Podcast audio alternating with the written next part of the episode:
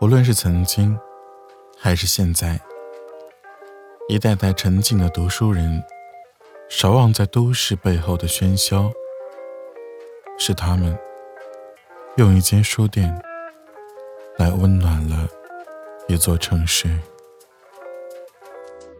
一间二 bookshop 比较适合老朋友小聚，即使不说话，也不会很尴尬那种。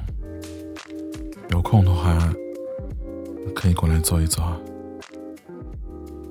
我去过不少书店，不少特立独行的书店。有一朋友向我推荐了广州的一千二 bookshop。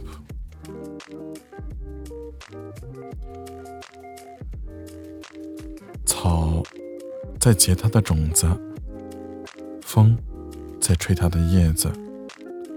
我们什么都不说，就十分的美好。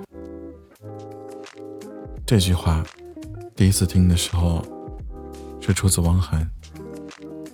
他淡淡的说着，静静的听着。原色的桌子，灰色的沙发，还有若有若无的音乐。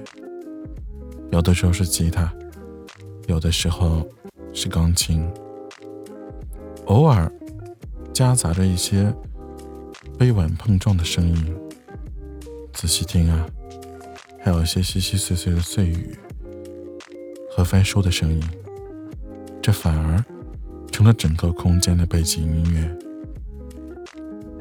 有拖着行李箱过来写作业的学生，有来溜达的甜蜜情侣，还有挂着相机四处张望的背包客们，或许。是背包客吧？轻轻点着步子的女孩子，偷偷的拍了几张照片，分外欣喜，在这儿摸摸，那儿瞅瞅，好像发现了一处世外桃源。也有淡定的坐在台阶上的女孩子，托着下巴，一页页的翻着书，抬头若有所思，又沉入了书中的世界里。一千二 bookshop 的创办人刘二喜曾经说过，他愿意为了长期居无定所的背包客们办一间二十四小时的书店。他萌生了这个想法，他愿意为热血的践行者们提供一夜的安眠。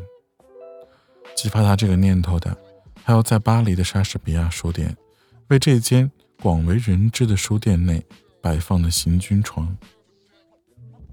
在半个多世纪里，那儿啊，已经免费留宿过数万个流浪的街头文艺青年，为他们暂时的提供了一个栖息处，助他们走过囊中羞涩的难关。这其中有一些人，在后来，成为了文豪名家。这是我们的另一个榜样。